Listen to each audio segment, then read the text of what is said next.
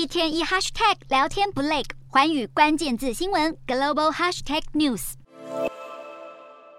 这一节的寰宇大话题要来关注到科技业裁员潮。面对不确定的经济状况，曾经引领十年股票牛市的科技行业，在二零二二年普遍出现了一连串的裁员。先来看到 Meta，也就是脸书的母公司，九号的时候就表示将裁员百分之十三，相当于就是一点一万名的员工。那么 Twitter 的部分也削减了大约三千七百个工作岗位。在上个月底完成对 Twitter 的四百四十亿美元收购后不久，马斯克就宣布裁员大约一半的。Twitter 员工，那么 Lyft 这一家乘车公司上周也宣布，他们要裁减百分之十三的员工，大约就是七百个职位。再来看到 Stripe，他们是一家在线支付巨头，上周也裁减了大约百分之十四，相当于一千一百名的员工。六月的时候，Coinbase 他们也宣布要裁减百分之十八的全职工作，大约是一千一百人。另外再来看到是 Netflix 也削减了大约四百五十个职位，但是 Netflix 其实他们是宣布了。两轮的裁员，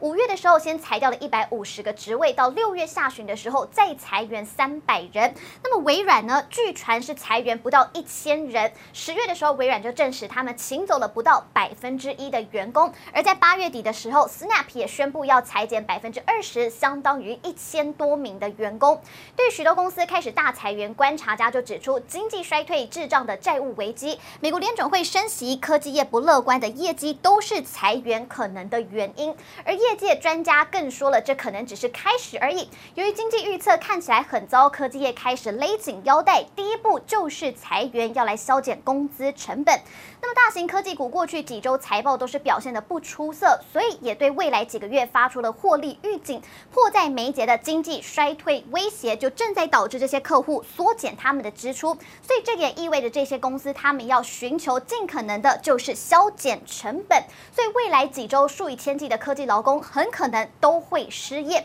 在企业考虑削减成本的时候，首先想到的通常就是劳动成本以及广告和行销。在经济周期当中，有时候裁员幅度其实并不大，只是放慢了招聘的速度，并且希望正常的员工流失可以调整整体的规模。但是第三季的财报一出来之后，就发现比第二季还要来得更糟。企业也意识到了无法依靠现有的员工来摆脱困境，所以必须就是要大刀阔斧的裁裁员。虽然科技业的裁员潮来了，但是被裁的员工看似一时落难，反而是成了目前市场上的抢手人力。纽约创投公司 Interplay 的管理合伙人戴维斯，他就指出了企业精简伴随组织重组，所以从正面来看的话，好的人才就会转移加入新的团队，结果之后也有可能会催出新的企业家。另外呢，也说到了现在会有三群人受惠，第一群因此因祸得福的就是新创企业。华尔街日报报道，他们是抢着挖角那些以前他们根本没有办法去招聘到的人才。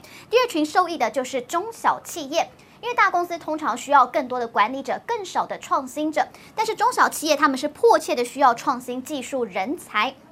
因此，这些科技巨头裁员反而是为中小企业创造了更多的机会。那么，第三群前来挖角人才的就是生技以及制药公司，因为不管是研发还是临床试验阶段，自动化或是销售环节上，其实都需要用到 AI 以及数据科学专业。那么，在今年七月，有将近百分之四十三的制药公司正在招聘至少一个 AI 职位，娇生、辉瑞、武田等国际大药厂也都在练。所以由此看来，巨大。这个巨头大炒鱿鱼，其实反而是让创新的能量重新释放，正要掀起各行业的大洗牌。